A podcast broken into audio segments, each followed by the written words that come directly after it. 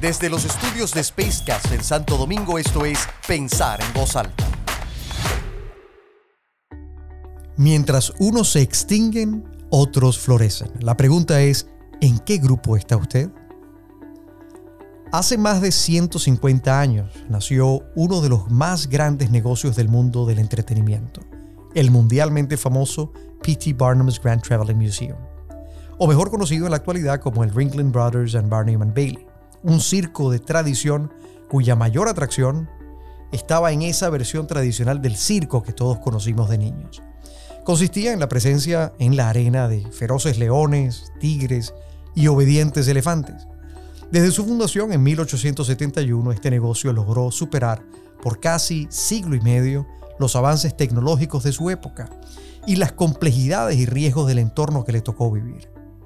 Sin embargo, su modelo de negocio permaneció prácticamente inalterado durante todos estos años, hasta que la creciente conciencia social en relación a los derechos de los animales y la tecnología aplicada al entretenimiento jugaron en su contra.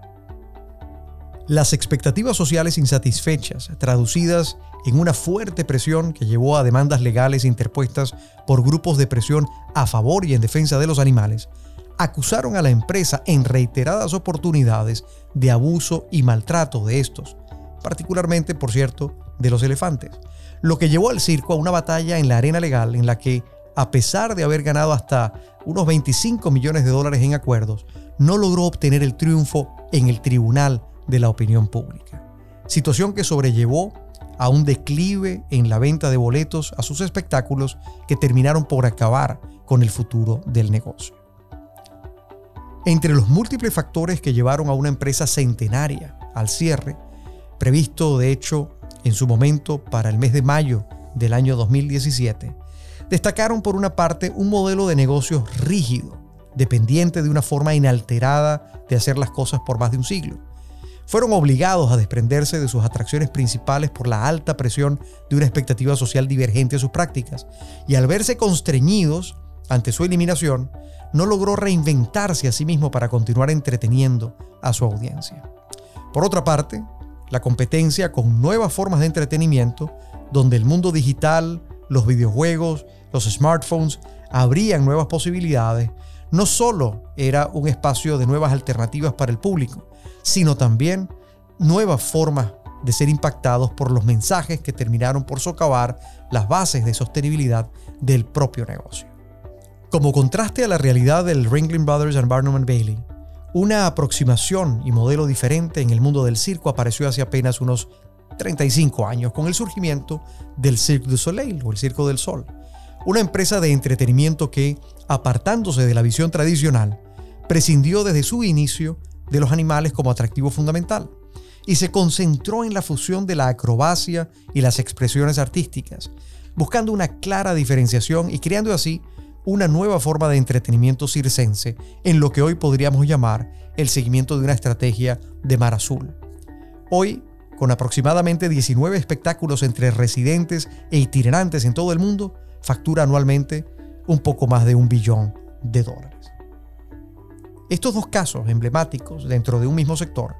permiten comprender la importancia de interpretar los tiempos cambiantes y veloces que vive el mercado donde los sujetos a quienes nos dirigimos ya no son solo de consumo, como he repetido en otras ocasiones, sino sujetos de opinión, y que según sea esta, terminarán consumiendo o no nuestra oferta. Comprender las necesidades, intereses, sentimientos y dimensión de la conciencia social resulta hoy un factor crítico de éxito. Monitorear tendencias, preferencias y movimientos del mercado permite innovar para crear nuevos espacios